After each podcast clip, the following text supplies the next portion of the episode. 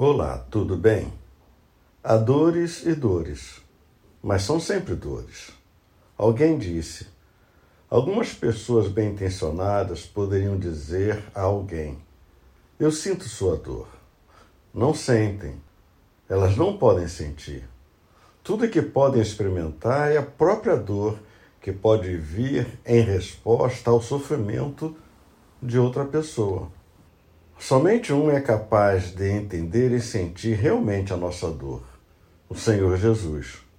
O profeta Isaías disse: Certamente ele tomou sobre si as nossas enfermidades e as nossas dores levou sobre si, e pelas suas pesaduras fomos sarados. Para John Stott, a cruz de Cristo é a prova do amor solidário de Deus, isto é, de sua solidariedade pessoal e amorosa conosco em nossa dor. Pois o verdadeiro aguilhão do sofrimento não é o infortúnio em si, nem mesmo a dor ou a sua injustiça, mas seu aparente abandono de Deus.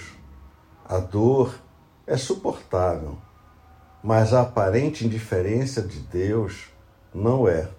A dor de Deus foi revelada de modo supremo na cruz. Jesus entende, compreende a nossa dor. Ele sofreu em nosso lugar, levou a nossa dor e morreu em nosso lugar.